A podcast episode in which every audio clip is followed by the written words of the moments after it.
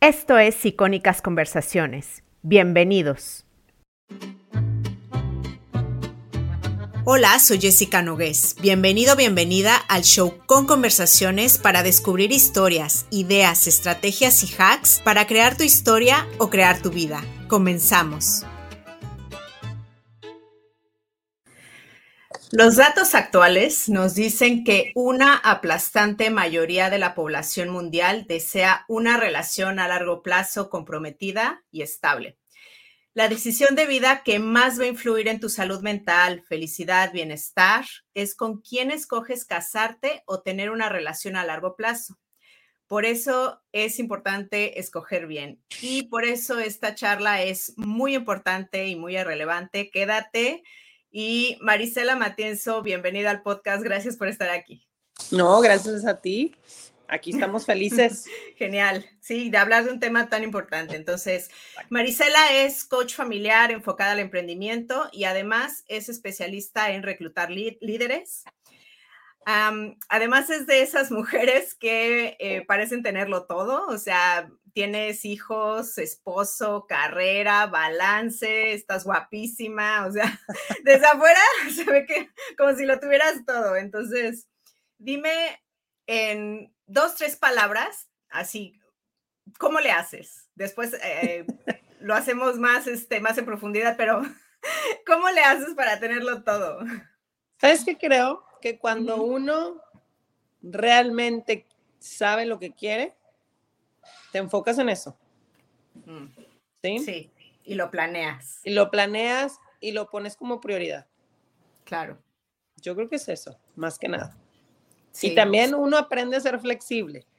Porque como dices, tampoco se puede abarcar todo en un día, ¿no? Pero no, no, le vas poniendo prioridades y van saliendo las cosas. Así es. Em, y bueno, eh, hay algo que me ha llamado mucho la atención de tu vida, bueno, de un momento de tu vida que compartieron en las redes sociales y me gustaría que me contaras rápidamente cómo se te ocurrió hacer tu matrimonio en un McDonald's. se me hizo muy divertido. ¿Sabes qué? Siempre hemos sido como muy inquietos, muy como out of the box, ¿sabes? O sea, fuera de, de las cosas tradicionales. Y, y nosotros justo habíamos ido un viaje a la India. Estuvimos en la India tres semanas por la boda de un, de un compañero de la maestría.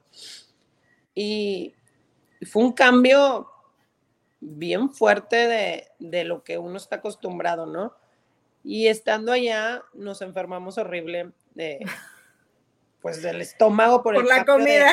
De, de, comida. Nosotros somos de probar todo, de conocer el lugar, ¿no? Y meterte así como que a la cultura y ya no podíamos. Mm. Y después de ahí yo decidí y le dije, ¿sabes qué? Yo ya nada más voy a comer en McDonald's. O sea, ya no puedo comer más de aquí, ya me está cayendo demasiado mal. Y así, así nos la pasamos, ¿no? Ah, y te dabas cuenta que había McDonald's en todos lados. Y regresando, viendo dónde nos íbamos a casar, yo le decía que quería, que no me gustaban los salones, este, que quería algo diferente, todo el mundo se casa en un salón, todo, siento que todo eso es como muy igual.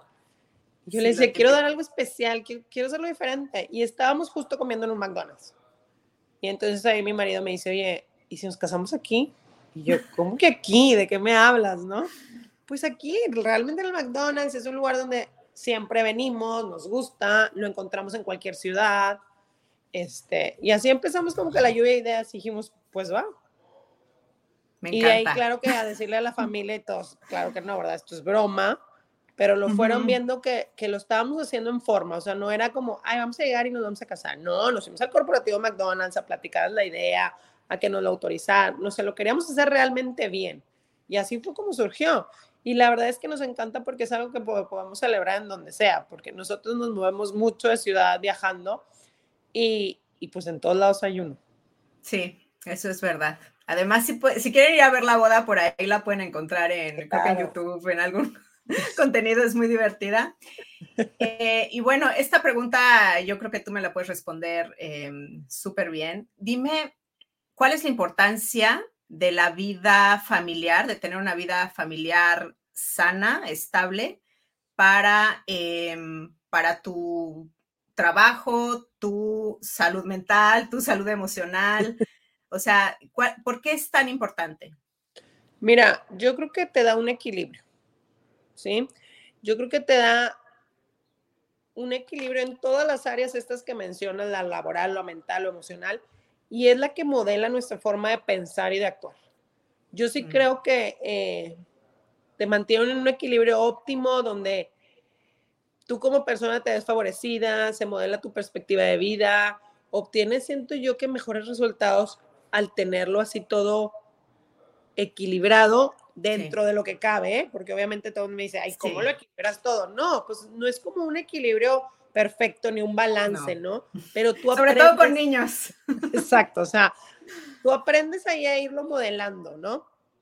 Pero yo sí creo que es lo que te ayuda a tu desarrollo, te complementa y te hace sentirte, te da una seguridad para lo demás. Sí, es tu roca, o sea, si está mal eso, no, lo, demás no puede estar bien. No, y aparte yo siempre les digo que yo veo el hogar o la familia como que llegas ahí y ahí es donde sueltas, te desahogas, te sientes en confianza. Es todo para ti y de ahí sales. Así es. Y yo veo, o es la percepción que yo tengo desde afuera con lo que veo, que tú haces equipo. De hecho, yo, yo, yo, yo creo que la familia sobre todo cuando se tienen hijos, es un equipo, ¿no? Para que todo funcione, tiene, cada uno tiene que hacer su parte. ¿Tú cómo haces equipo en tu casa para lograr eh, esta, esta parte de estabilidad, de amor, de em, desconecte, etcétera? Claro. Yo siempre he creído que en las familias hay, o haces un equipo, o tu casa es como un equipo, un club, un, ¿cómo te diría? como un equipo de, deporte o eres un hotel. ¿Sí? Ah, ok. Así, lo, así velo bien fácil. Entonces, si eres un equipo de deporte, pues todos trabajan en equipo, se, eh, se dividen responsabilidades, este, te apoyas, te preocupas por el de al lado, hay mucho más convivencia y unión, ¿sí? sí. Y en el hotel, oye, no hay sentido de pertenencia, todos entran y salen, cada quien tiene la importancia de uno mismo, ¿sí? No conviven entre ellos. Se preocupan muchísimo más nada más por, por ellos mismos. Entonces yo ahí digo, a ver, ¿cómo quieres ser? Y de ahí ya básate, bueno, yo soy un equipo, ok, ¿qué hay? Qué, ¿Cómo se hace el equipo? ¿Cómo lo formas? Oye, somos varias personas, nos importa lo mismo, me preocupa el de al lado, ¿cómo le puedo ayudar? Y así lo empiezas a formar. Así es. Y ustedes, eh, tipo, se se dividen con, la, con los hijos? ¿Cómo le hacen para, quiero así como algo práctico que hagan eh, como equipo, digamos? Eh, no, mira, nosotros lo que tratamos de hacer es, tenemos como unas vidas muy rápidas con mucha cosa en la agenda, ¿no? Este, entonces, lo que tratamos de hacer es involucrar, subir al barco a nuestros hijos en lo que hacemos. Entonces, si nosotros estamos viajando mucho, decir, bueno, una vez, a las, una vez al mes, llevárnoslos con nosotros, ¿sí? Eh, los fines de semana, dedicárselos al 100 a ellos. Oye, si uno tiene alguna actividad, ya sabemos que el otro la, va a entrar al quite con ellos. Pero obviamente siempre, eh, digo, en nuestro caso nos funciona es el compartir nuestras agendas. Entonces, si sabemos que, oye, yo voy a tener este viaje o esta maestría o estas cosas, ya saber que el otro no va a ser un viaje o otra cosa pesada para que pueda estar presente. Y obviamente con un equipo que, nos ayuda aquí, ¿verdad? Pero así es, sin dejarlos solos. Sí, no, de hecho es, lo que tú decías, o sea, es Carlos, tú y además un equipo alrededor, o sea, tú necesitas criar, o sea, necesitas una red de apoyo para crear. Una red, siempre hay que tener esa red. La verdad es que sin la red es bien difícil que funcione. No, no, no, no, O sea, casi, casi, no, no, yo diría que es imposible, no puedes este, hacerlo todo y crear en soledad, no, no puedes. Exactamente. Y bueno, yo también quise hacer este episodio porque yo sé que hay, eh, la mayoría de las que me escuchan son más jóvenes que yo, yo tengo 41 años, pero yo sé que hay muchas más jóvenes que yo y este, y muchas de ellas son solteras. Entonces, quizá algunas de ellas están pensando que lo que quieren en la vida también es formar una familia, bueno, casarse, formar una familia, etcétera, etcétera. Entonces, es muy importante saber eh, escoger a tu pareja, ¿no? Porque no solamente va a ser tu pareja, o sea, va a ser el padre de tus hijos. Eh, y, escogerlo está, o sea, te, digo, es como, más bien es la, decisión más importante que puedes tomar, o sea, no solamente por tus futuros hijos, también para ti. Para ti. Entonces, eh, ¿tú qué dirías, em, no sé, cuál sería tu consejo para que escojan mejor a esta pareja? Mira, yo siempre les digo, hablen, hablen, hablen, o sea, platiquen, platiquen, platiquen, no se cansen de platicar, porque hay tantos temas que uno trae atrás o de la familia que son muy distintos con la otra persona, ¿no? Entonces son tus temas más los de él, entonces los vamos a juntar. Entonces, si no lo conocemos, está bien difícil que luego podamos como que embonar y hacer esta parte. Entonces yo siempre les digo que hay varios temas que también son indispensables tocarlos desde antes. Y eso es, por ejemplo, las finanzas. Ah, Venimos de cosas muy separadas, muy diferentes. Oye, en mi casa los dos trabajaban, en mi casa no trabajaba mi mamá, eh, el dinero lo usaban así. Venimos de costumbres totalmente distintas, ¿no? Eh, los hijos. Oye, ¿Y quieres tener hijos? Exacto. No, es que yo sí quiero y yo no, ay, no, luego lo convenzo. No, no. no. Es desde ahorita. Los hijos, la religión también influye mucho. Sí. La ubicación, oye, yo siempre he querido vivir aquí, a mí yo no me voy a mover de aquí. Nunca me he movido, yo siempre me he movido. ¿Cómo le vamos a hacer funcionar esta parte? Que luego la gente dice, ay, no, hombre, bien padre que se va a querer venir a vivir. No, he sabido muchas parejas que se divorcian, se separan, cuando pasa esto de una oportunidad laboral fuera. Sí. Entonces, y no te lo imaginas, pero cada quien... Cada vez es más común. Sí. exacto.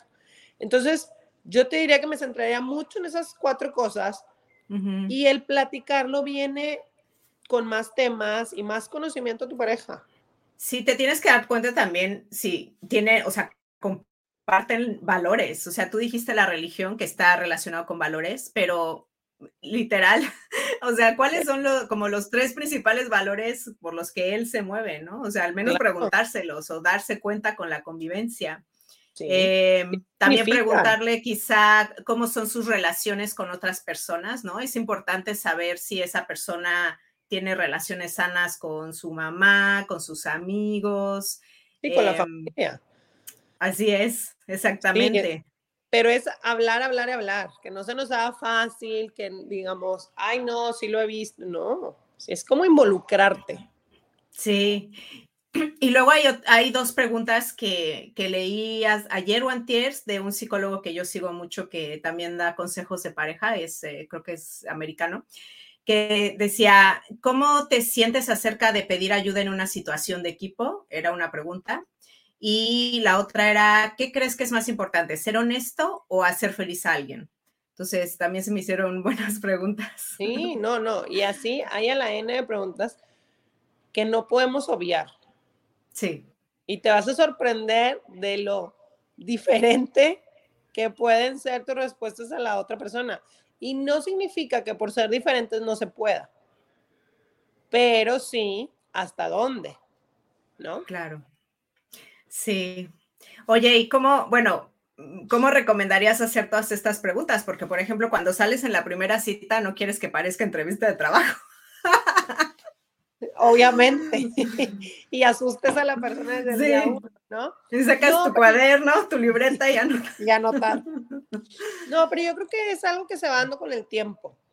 Pero es fomentar la plática, ¿sí? La comunicación. Y también pues no adelantarnos, ¿no? Como que darle todo su tiempo. Sí, sí, sí, sí. Lo que sí, yo creo que es bueno saber, eh, no sé qué tan, tan al inicio, pero sí em, saber si la persona quiere algo serio o no, ¿no? Sobre todo si eres mujer. O sea, eh, yo he visto muchos casos en donde a la mujer nada más le hacen perder el tiempo años eh, y luego se dan cuenta de que él no quiere nada serio, entonces, no, o sea, como que si, si, ves que él no quiere nada serio, el siguiente, o no sé qué opinas. No, claro, totalmente, totalmente. También depende mucho de la edad de las personas, ¿no? Ah, sí, sí, claro. Sí, no, a los 20 es diferente que a los 30. 15, 20, no, o sea, espérate, ¿no? Sí, Pero si andas en los 30, 40, pues ya tú también ya sabes lo que quieres. Sí. Entonces también es mucho conocer sus relaciones pasadas. Este, ¿Por qué cortó con la novia anterior? Un poco, ¿no? O sea, a lo mejor no así tan directo, porque ahí luego unos que les gusta platicar mucho eso. Pero sí, porque eso te va marcando el por qué. Claro. Oye, corté porque yo no quería nada, pues a ver, ahí vas para allá, ¿no? Sí, sí, exactamente. O porque yo no quería higos. Exacto. Claro. Y ahí van saliendo, ahí van saliendo los temas. Así es.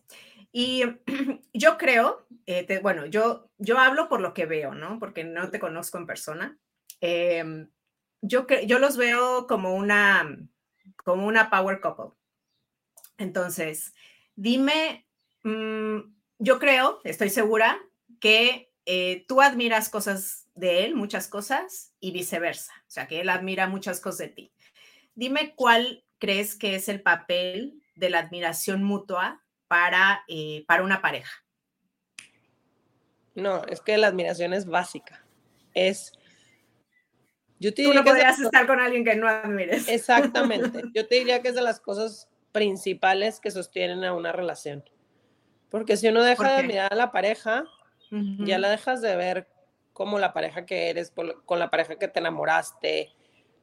Se pierde. Sí. Y es bien importante volver siempre a esa pregunta. Eh, yo siempre les digo también que cuando te peleas o estás peleando, te traes un conflicto con él, con ella, siempre recuerda el por qué lo admiras, recuerda por qué estás con él, recuerda esos momentos que dijiste, híjole, de aquí soy, porque te vuelve a traer el, oye, tienes razón, y es un punch, y le vuelvo a dar la vuelta y, y sigo. Porque obviamente no es fácil durar mil millones de años, ¿no? Pero es estar en constante aprendizaje y admiración por la otra persona. Y puede ir cambiando también el tema de la admiración. Oye, yo la admiraba porque hacía esto y trabajaba en esto, etcétera. Y ahora, por el curso de la vida, los hijos, lo que sea, el cambio es de Es una super mamá, ¿no? Y ahora es otra cosa, pero le encuentras esa admiración.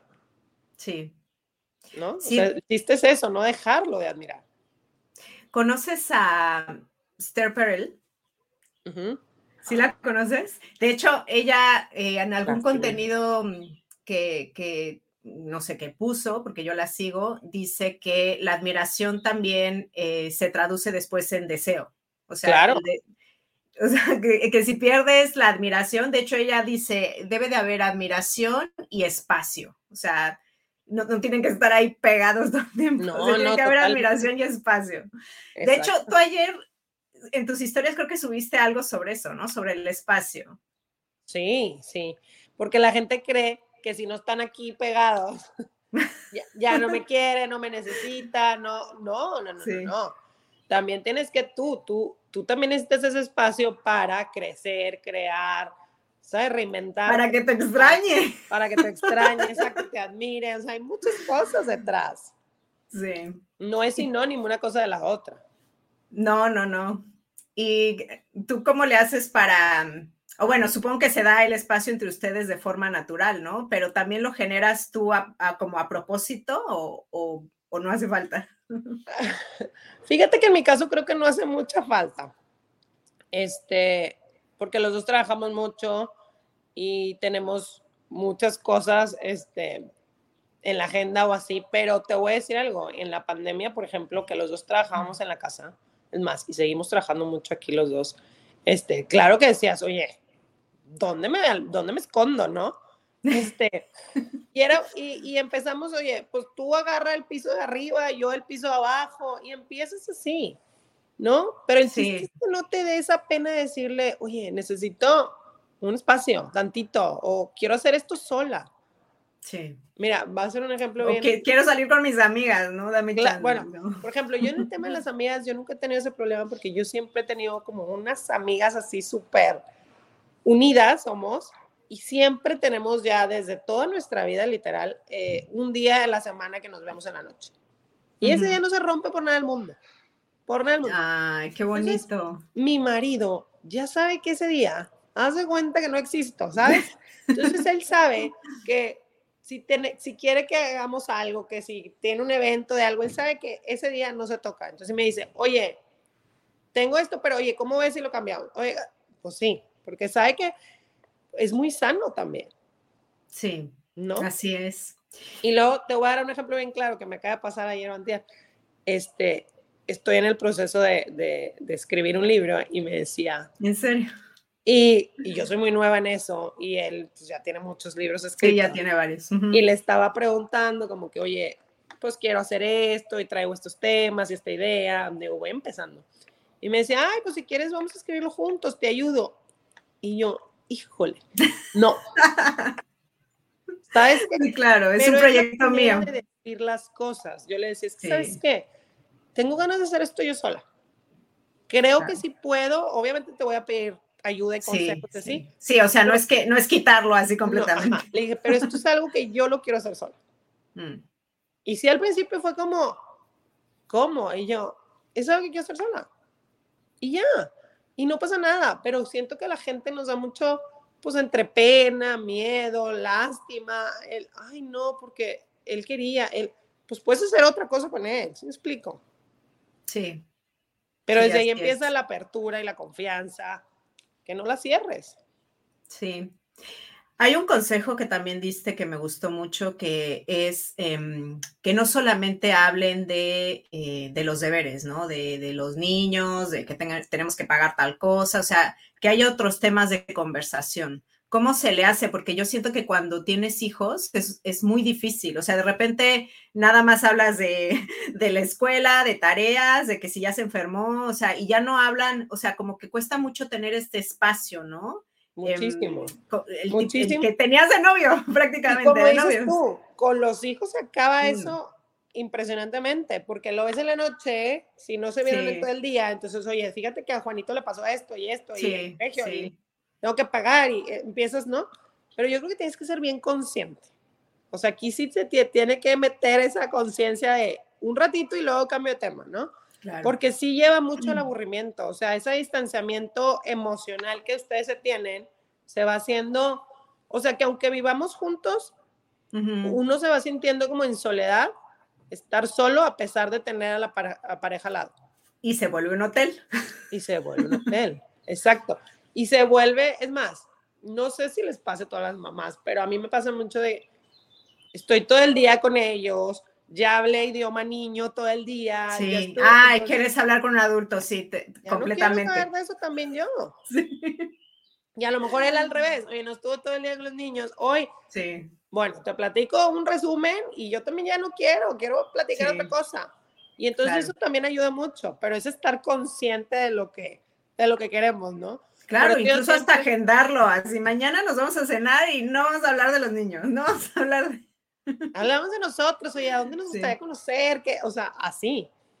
Así, aunque a veces dices, ay, se siente medio forzado sacar una plática así, luego ya fluye. Sí.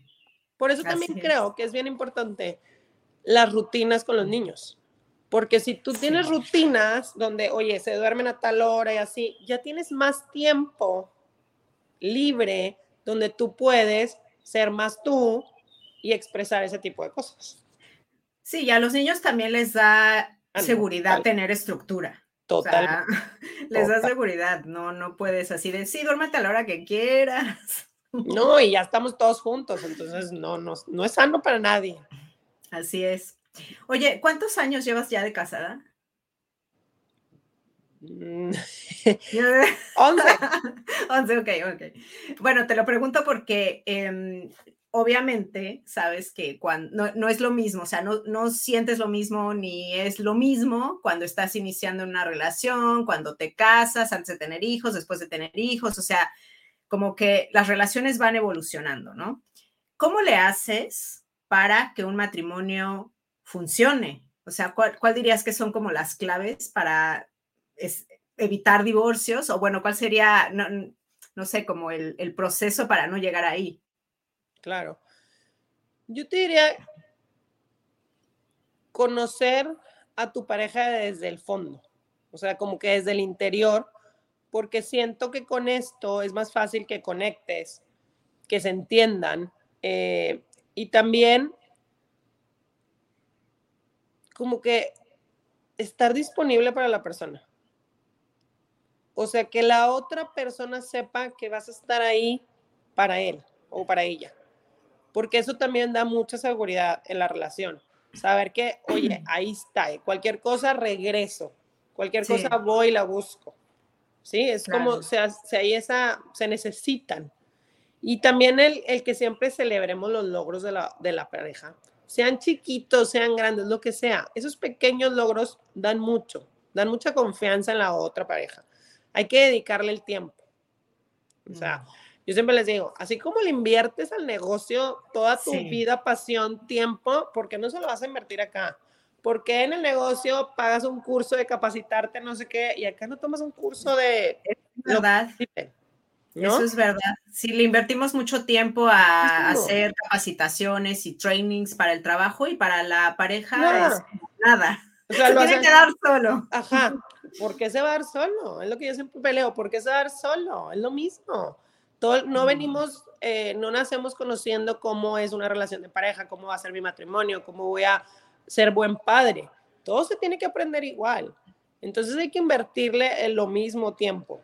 Este, y pensar mucho en lo que nos une, ¿sí? Y conocer, oye, qué le gusta, qué le estresa, eh, qué no le gusta, cuáles son sus metas a largo plazo, dónde se ve a futuro, todo eso nos va como juntando. Pero si no sabemos, si no nos preocupamos, pues igual se va haciendo ese distanciamiento social y emocional. Sí. Y bueno, ahora, eh, ah, bueno, no, te quería preguntar otra cosa antes de entrar a los hijos. Em, esta pregunta igual va a ser un poco no sé, si polémica, pero parece que últimamente es polémica. ¿Tú crees que una mujer se puede realizar cuando es madre? Porque hay, también hay esta idea de que em, una vez que se es madre, casi casi ya acaba tu vida, ya no puedes concentrarte en ti, o sea, o por ejemplo que eh, hay estas mujeres que deciden ser madres eh, tiempo completo, que se les ve, ¿no? De ya no están realizadas, o sea, yo creo que mm, una mujer se puede sentir también realizada criando niños si lo hace bien, o sea, puede ser ambiciosa en la crianza de tus hijos. Entonces, no sé, ¿cuál, cuál es tu, opinión al respecto? Yo también creo que ser madre no implica no tener éxito o no realizarte. O sea, yo creo que todas las personas se pueden realizar en la actividad que ellos escojan ser. Mm. ¿Sí me explico? O sea, tú puedes ser la persona que quieres ser escogiendo lo tuyo. Al revés, yo siento que si tú te forzas porque la sociedad lo pide, porque mi amiga de al lado lo hace, en hacer otro tipo de cosas donde no está tu pasión, donde no está lo que tú quieres, ahí es donde no te vas a realizar. Mm. ¿Sí me explico? o sea, sí. tú vas a encontrar lo que te guste, sea lo que sea, ser madre, no ser madre, trabajar, partírtela en mil pedazos o no hacer nada, pero si tú estás haciendo lo que a ti te apasiona, vas a encontrar esa realización y ese modo de éxito. Ok. ¿Sí? sí. Pero una cosa no está peleada con la otra también. O sea, no porque voy a ser madre, sabes que ya dejé mi carrera, ya dejé. Si eso tú lo quieres hacer porque ahora quieres dedicarte a esto, es súper válido. Pero si también tú dices, oye, es que a mí lo que me apasiona es estar ahí afuera en el mundo del negocio, en el mundo de lo que sea, también. Sí. Entonces, yo lo único que siempre les digo es, no está peleado ni una, y lo que te va a realizar es lo que a ti te va a gustar y lo que sea tu pasión, no lo que los demás te digan. Obviamente se entiende que hay veces que, oye, yo, yo me veía realizada como madre, pero fíjate que la economía en la casa no está tan bien, entonces también tengo que trabajar y entra en conflictos, sí. Pero mientras tú estés tranquila y busques lo que a ti te, haga, te guste, te afiance, lo vas a lograr. Sí, Sí, sí, sí, y, negociar con tu pareja, ¿no? Todas estas cosas. Y la verdad es que muchas de las cosas que nos detienen somos nosotras mismas. O sea, la mm. mujer siempre este, se pone excusas, o sea, y pasa con algo muy sencillo, por ejemplo, con el ejercicio. Lo escuchas mucho. No, es que no tengo tiempo, porque fíjate que los niños, los tengo que ir a la escuela y luego me tengo que ir al trabajo. No, a ver, tú sola, a ver, Dedícate tiempo a ti, encuentra el menú y lo vas a hacer. Y luego ya agarras un ritmo, te va a costar al principio, luego lo agarras y te gusta y era lo que querías hacer, pero no te habías dado cuenta porque tengo esto, tengo esto. O sea, uno se agobia sola. Sí, sí, sí. Qué bueno que lo tocas, porque no lo había pensado, pero me gustaría que me dijeras tu rutina de autocuidado, porque necesitas cuidarte tú. o sea, si tú no estás bien, no puedes cuidar a tus hijos. Entonces, ¿cuál, ¿cuál es tu rutina de autocuidado? ¿Tú cómo te cuidas? Yo me cuido mucho con el ejercicio, o sea, a mí me encanta. Yo siento que ahí es donde yo saco todo y viene la energía a mí, ¿no? Este, entonces yo con eso empiezo todas las mañanas. Claro, y esta, este espacio con tus amigas también se podría decir que es autocuidado, porque es tu, tu momento. Esa parte es mi momento de dejarlo lo rutinario o mi vida del día a día y compartir también tus, pues tus ideas, tus problemas, todos con otros puntos de vista, ¿no? Sí. Pero que también son, pues, parte de tu familia, ¿no? Entonces, yo te diría que es la mañana y la noche donde yo me alimento como persona sola, individual, para estar bien con lo demás. Sí. Pero yo sí me doy cuenta y uno va, uno se va dando cuenta, vas escuchando a tu cuerpo y a tu forma de sentirte. Para mí, a mí el ejercicio me da mucha energía. O sea, me da, si yo luego en la mañana, yo ya estoy todo el día prendida, energética, con ganas. Si no lo hago, yo se siento como que ay, me tardo más en arrancar. Sí, que cada uno encuentre algo que, que le haga, sí, que le, que le dé energía, que le haga sentir que vida. desconecta, exactamente. Em, y bueno, ahora pasamos ya a lo, de la crianza, que también me interesa muchísimo. ¿Cuál dirías que son como las diferencias en la crianza entre Carlos y tú y cómo se complementan para, eh, para criar? Uy. No sé, no sé si me, me entendiste con esa pregunta. Sí, es un debate que siempre tenemos porque somos muy diferentes. Sí, es que eh, normalmente las mamás somos como más, más, más cuidadoras y más, no sé, hay varios memes en redes sociales en donde el papá casi casi es así como que los, los, los avienta por el aire y los niños van súper alto, ¿no? Y la mamá está así como estresada y, tú como madre es como más cuidadosa, no lo sé. Es como un estereotipo que hay. Y yo creo que la mayoría somos así por, por el hecho de ser hombre y mujer, ¿no? Que somos distintos. Eh, yo siempre busco como que mis hijos sean unos niños felices, ¿sí? Eh, y que les importe mucho el servicio, el ayudar a los demás. ¿Sabes? Como que para mí esa parte de que, oye, si son felices en lo que hacen, que sean lo que sean, ¿no? Y mi marido es más, más enfocado en qué van a hacer para crecer económicamente, laboralmente, mm. ¿sabes? O sea, sí, sí, sí, sí. Entonces siento que por una parte nos ayuda mucho porque les se complementan las dos cosas a los niños, exactamente. Sí. En lugar de, de ver lo mal, lo que uno hace o lo que el otro hace, ¿no? Entonces, más bien buscar cómo las dos cosas, las dos ideas que cada quien trae, los podemos complementar. Sí, sí, de hecho esto es algo que yo creo que pasa en, muchas familias, que el papá como que los empuja más, ¿no? A, quizás hasta tomar un poco más de riesgos y la mamá es más de, cuidado, amor incondicional, si quieres llora conmigo, etcétera, etcétera. Exacto. Oye, ¿y ¿Y qué les dices a tus hijos cuando se equivocan, cuando cometen errores? O sea, ¿cuál es tu mensaje con ellos? No, yo creo que lo principal es no enojarte, porque yo creo que la idea es que tu hijo no sufra con estos, con estos tropiezos o estos errores al revés, sino que aprenda. Sí. ¿no?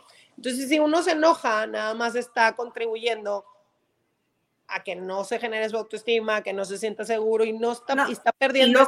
claro, y luego ya no te van a querer contar si cometieron un error.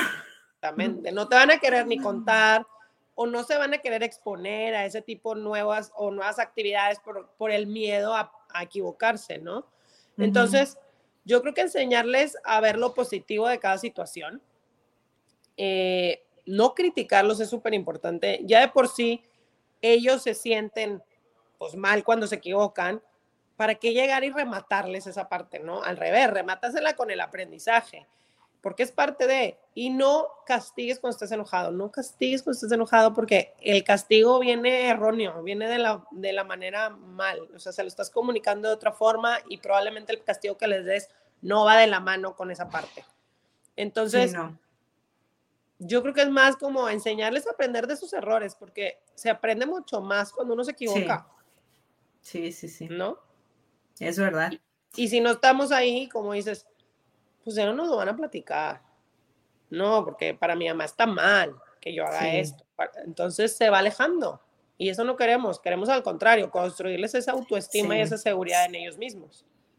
Sí, que si les pasa algo, sí, sí, que si cometen algún error, después vengan contigo, sobre todo cuando son adolescentes, ¿no? Ya ves que.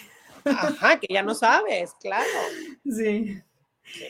También dijiste en una publicación que em, que no seamos los amigos de nuestros hijos, que tenemos que ser los padres. ¿Por qué dijiste esto? Porque yo creo que los papás tenemos, tenemos otro tipo de responsabilidad y la responsabilidad que tenemos es el de proteger, guiar y enseñar. Entonces, tenemos que ser los padres. Porque el amigo no te va a, a enseñar y ya, te va a enseñar otro tipo de cosas, ¿no? Sí, no tiene tanta autoridad tampoco. Nosotros somos los encargados de, de poner los límites, de poner las reglas, para que al final logremos que ellos sean responsables por sí mismos, ¿no? Y que sepan tomar eh, esas decisiones o esas acciones que van acordes con su seguridad propia. Sí. Entonces, si no hacemos eso, creo que el niño se, se, va perdiendo en esa línea entre los límites, entre el deber. Lo vamos perdiendo. Y bueno, ustedes son una pareja de emprendedores. Obviamente yo sé que le van a sembrar esta semillita del emprendimiento, ¿no? Por si alguno de ellos quiere también ser emprendedor. Em, ¿cómo, ¿Cómo se crían niños emprendedores. Y no solamente hablo de negocios, o sea, niños que no tengan miedo a emprender cualquier cosa. O sea, ¿qué están haciendo ustedes? Yo creo que lo principal, así, es el ejemplo. O sea, acuérdate que los niños crecen viéndote. Sí. todo el tiempo, o sea, si te pones a analizar, los niños están viendo todo el tiempo. Sí. Pero ya empiezan, cuando ellos empiezan ya a hablar, te das cuenta que todos saben, todos platican y todos lo han escuchado de ti, ¿no? Sí. pasa mucho que vas, este, que recoges a los niños en el, en el colegio, por ejemplo, y traes amiguitos y van plática y plática, no, mi mamá no sé qué, y te das cuenta que en todo. Sí, todo. Y hasta luego dices, híjole, espero que su mamá sepa lo que me está platicando, ¿no? O sea, te das cuenta que en todo están. Entonces, yo te diría, el ejemplo es lo que más arrastra para este tipo de, de receta o de, pues sí, de tip, ¿no? Sí. O sea, y entonces empieza la parte de, pues deja que los niños resuelvan sus cosas, con eso ayudas, también lo promueves, este, enséñales también a reconocer como oportunidades. Muchas veces, oye mamá, fíjate que me pasó esto y esto y esto, pero no supe, ah, pues a lo mejor falta esto. Y los haces como pensar un poquito, ah, pues es que si, si hubiera esto, si existiera, ah, pues por ahí puede ir, ¿no? Fijarles metas también. Oye, a ver, este verano, ayer justo estaba con ellos, a ver, ¿qué van a hacer este verano? Porque ahorita traen mucha obsesión por las tarjetas Pokémon y siempre están, me compras unas tarjetas, me compras unas tarjetas. No, a ver, ¿qué vas a hacer para tener tarjetas este verano? Porque si este verano, ¿por qué te voy a comprar tarjetas? Ah, pues, ok, quiero vender algo, ¿qué quieres vender? Y obviamente es a su edad, ¿no? Buscarles, son cositas, pero con eso empiezan. Entonces empieza uno, y entonces empiezo yo, a ver, hace mucho calor. No hay mucha agua ahorita acá en Monterrey. Un gran problema. ¿Qué, qué pudieras hacer? Tenemos parques por aquí por la casa, muchos. Y entonces empiezo, ay, pues, pues darle limonada. A ver, pero la limonada te va a costar eh, en pesas. Y así empieza la lluvia de ideas. Y empiezan los dos con su lluvia de ideas de, ay, no, porque esto, ay, el vaso ya no es este, ecológico. Y empieza todo, ¿no? Y así empiezas. Pero tú tienes que estar ahí dándoles ese empujoncito de, de, inicio muchas veces, dependiendo de las edades, para que ellos empiecen a, a, a, reconocer ese tipo de oportunidades y ver por dónde pueden. Pero es mucho el ejemplo. Sí, no, y de hecho, eh, por ejemplo, ¿no? Digamos que hay una pareja, bueno, normalmente este podcast lo escuchan eh, o emprendedores o creativos, pero bueno, digamos que hay alguna que no hay esta, este emprendimiento en casa. O sea, dirías que también vale, por ejemplo, eh, que los padres expongan a los niños a quizá amigos emprendedores y que hablen con ellos, que les enseñen qué hacen. O sea, si no tienen el ejemplo en casa, buscarlo en familia. Yo en la parte del trabajo recomiendo mucho eso, por ejemplo, eh, en los niños que están estudiando o que van a entrar apenas a estudiar una carrera y que no están seguros qué, qué carrera estudiar. Yo siempre le digo a los papás, llévalo con alguien que esté haciendo eso. Claro. Para que vea. Ajá, está entre esta carrera y esta y esta. Carreras bien diferentes. Bueno, que vaya y se siente un día de trabajo con cada uno. Tenemos amigos, oye, un amigo tuyo que sea arquitecto, que se vaya un día a su despacho. Sí, que Aunque lo vea, no lo esté viendo. ¿Te ves así? ¿Te ves? Es exponerlos. Sí, eso, sí, me encanta, me encanta este tip. Es exponerlos y que ellos, ellos solos vayan dándose cuenta. Sí, así es. Oye, y yo sé que tú también reclutas líderes y bueno, un poco más o menos como la pregunta anterior, ¿qué estás haciendo para que tus hijos sean líderes? Yo creo que mucho tiene que ver con el ambiente en, el, en nuestras casas. Eh, y, con el, y con la educación en el carácter que les vamos brindando. O sea, yo te diría, hay que educarlos. Yo siempre digo, eh, palabra, ejemplo, práctica y en reglas. Como que hay que educarlo en esas cuatro cosas. Entonces, si lo educamos con las palabras, es motivarlo. Sí. Entonces, estarlo motivando en lo que ellos quieran porque también si les vamos a estar estableciendo, pues no va a funcionar. O sea, en algún momento se va a quedar en el camino esa parte, ¿no? La otra es con el ejemplo, lo que decíamos ahorita, que tengan esos modelos a seguir, que vayan viendo, los, exponiéndolos, ¿no? La otra es la práctica. Y en la práctica sí entramos como padres en el tema de, de la exigencia, ¿no? De, de, de ser perseverantes. Tú escogiste esto, practícalo, vamos a ver dónde más quieres seguir, etcétera, ¿no? Y las reglas. Y reglas entramos en la parte de los límites. Horarios, rutinas, eh, constancia, porque eso también les da la seguridad. Sí. Entonces, como que si tú les vas dando estos puntitos, ellos van formando su carácter que los puede llevar a encaminar a eso. Sí, sí, sí. No, y, claro, claro. Eh, bueno, ya em, como casi tenemos que, ir cerrando por temas de agenda, em, me gustaría que me dijeras esto, bueno, tengo dos preguntas finales. La primera es, mm, tanto tú como Carlos, pero sobre todo Carlos, están muy expuestos a las redes sociales. Y entonces em, quería saber tu opinión o cómo le hacen para que eh, tus hijos tengan una relación sana precisamente con las plataformas en línea, sabiendo que ustedes están expuestos. Yo, por ejemplo, mis hijos no saben todavía ni que existe Instagram, o sea, ni TikTok ni nada, o sea, los tengo todavía como muy, muy protegidos. Tienen nueve y seis años. Pero bueno, es algo que yo decidí. ¿Tú, tú cómo le haces? Porque ustedes son, están muy expuestos. Sí, los míos al revés. O sea, los míos son de, cuando tenga 18 voy a tener Instagram y creo una página de YouTube, etcétera, ¿no? Pero yo creo que mucho es, a ver, la tecnología llegó para quedarse, ¿no? Y tampoco nos podemos pelear con ella, nos queda claro. Y creo también que nos queda muy claro que ahorita en la pandemia el uso de la tecnología se, se disparó mucho más con los niños, porque todo el día sí, eso es verdad, sí. Clases en línea, etcétera. Entonces también no había manera de decirles, oigan, ya, ¿no? Pero sí es bien importante entender como que también lo que pasa o los riesgos que tiene el tanta exposición a ellos, ¿no? O sea, como que la tienes que ser muy consciente. Sí, para la salud mental es súper duro para un adulto, imagínate para un niño. Imagínate para un niño. Imagínate para un niño, si un adulto está ahí en la adicción de que estás todo el día ahí contestando y haciendo y viendo, imagínate un niño que no tiene ese control. Claro, que te llega un, un comentario desagradable, ¿no? Exacto. Entonces tenemos que tener muy en cuenta que el tema de la adicción, que si uno de grande no lo puede controlar, imagínate nuestros hijos. El tema de que la mayoría del contenido está muy enfocado a los adultos. Sí. O sea, no hay tanto contenido para niños. Entonces también, pues limita el, tiempo de pantalla, ¿no? Eh, pues la seguridad de tus hijos está en riesgo siempre, ¿no? Porque siempre va a haber alguien atrás de la pantalla que ni siquiera sabe si realmente es un niño, es un adulto, ahora con estos juegos que se conectan entre varios. Ah, sí, que conocen personas, sí, sí, claro. Y es que además usan avatars, o sea, no sabes.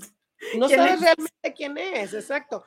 Y, y, no favorece el contacto con tus hijos el que los tengas conectados. Pierdes esa, esa sociabilidad, esa comunicación con ellos porque se van, se van en la pantalla, ¿no? Entonces yo te diría que mm, te bases mucho en la edad y la personalidad de tus hijos y establecer límites. O sea, por ejemplo, en esta casa, el iPad se ve los fines de semana. Ok. Sí, entre semana no hay. Y claro, al principio, o sea, me va a decir las mamás, oye, pero no, es que ¿cómo se lo quito? O sea, al principio va a ser bien duro. Sí, no, no, vas no vas a ser, muy popular en la casa. Y vas a tener que ser bien firme y por más que digas, ay, ya se los quiero dar porque quiero un break, no, vas a aguantarla y, y te va a tocar a lo mejor estar ahí sentada inventando juegos y pero va a ser un tiempo y luego ya no te los piden. Los míos, haz cuenta que no se acuerdan de ella, pero el fin de semana ya están, ya va a ser sábado. O sea, ok. Pero ya sabes que, oye, sábado y domingo, un rato a la mañana. Punto. Sí, sí, sí. Y ya no hay tampoco ese ida al restaurante y el... No, porque ahí estás perdiendo esa comunicación con ellos. No te van a platicar nada, están atrás de la pantalla. Y yo sé que a veces dices, ay, quiero platicar muy a gusto con mi marido o, o con la gente que voy pues es que todo cuesta. Sí. ¿No? todo te va a costar. Oye, No, no, no. Oye, ¿te da tiempo de otra pregunta más? Una más, una más. Ok, ok. Este, ya que me contaste que estás escribiendo un libro, y bueno, que Carlos tiene, no, ya no sé cuántos libros, pero tiene muchos, ¿qué, qué, qué leen en familia? O sea, ¿qué leen tus hijos, por ejemplo? ¿Qué leen tus hijos contigo o con su papá? O sea, así como que recomendaciones Mira, para leer en familia. Te voy a decir, eh, ellos hacen, yo les pusimos ahorita en, este, como desde hace un mes antes de que salieran de clases, que tenían que leer unos 15 minutos libres cada quien al día. Entonces ahí yo les digo que escojan el libro que a ellos les llama la atención, obviamente acorde a su edad, ¿no? Eh, y eso es libre, pero yo, nosotros todas las noches leemos un libro con ellos. Nos toca al papá o a la mamá leérselos. Y les gustan mucho los libros de... Ahorita estamos muy con el tema de gente que ha cambiado el mundo. Ah, ok, sí. ¿Sabes? Sí, los de biografía, sí, que tienen varios, ¿no? Científicos, deportistas, claro. De todo, cortitas, porque les llama mucho la atención. O sea, están en la edad de muy, muy de preguntas, de curiosidad, de, oye, ¿sabías por qué existe esto? Entonces, se me hizo muy buenos temas para ir este, explicando esas cosas. Y también, por ejemplo, en el carro me encanta siempre traer libros sencillitos, a veces ah. hasta de adivinanzas si quieres, de retos. Sí, sí, sí. Porque les llama mucha atención. Entonces, en el tráfico, en la fila, están, a ver, mamá, esto. Y dejarlos que ellos te lo lean a ti y tú contestarles, pero que ellos lo lean, porque eso también fomenta su interés. Mira, buen tip, lo voy a aplicar. Ahí tengo en la cajuela varios y yo escoge uno, agárralo. Ok, ok, perfecto. Y luego voy a la librería y les digo, a ver, agarren uno así de esos de preguntas, de retos, de eh, tips. El otro día estábamos leyendo uno de 100 cosas que no sabías de las Olimpiadas. Ah, mira. Más, ¿sabías que hay este deporte o cómo, cómo funciona? Entonces, fomenta mucho también la plática y la comunicación con sí, Eso es verdad.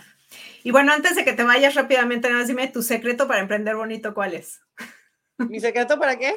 Para emprender bonito. Ay. Hacerlo con pasión. Ok. Eso es como...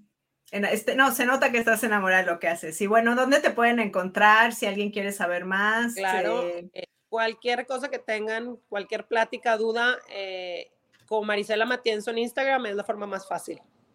Claro. Ahí, de hecho, yo la voy a taguear en todo lo que, en todo lo que se deje ella. Y bueno, muchísimas gracias, Marisela. No, hombre, mil gracias a ti. Un gusto platicar un ratito contigo. Igualmente un gusto y te veo en el próximo episodio. Gracias. Claro que sí, gracias.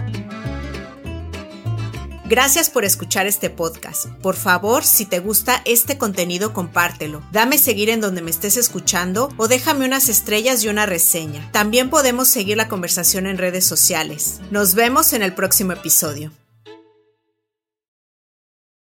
Gracias por escuchar Icónicas Conversaciones, en donde exploramos ideas clave y hacks para una vida plena y con propósito. Sapiencia y ciencia para la vida. Asegúrate de no perderte ningún episodio suscribiéndote en tu plataforma de podcast preferida.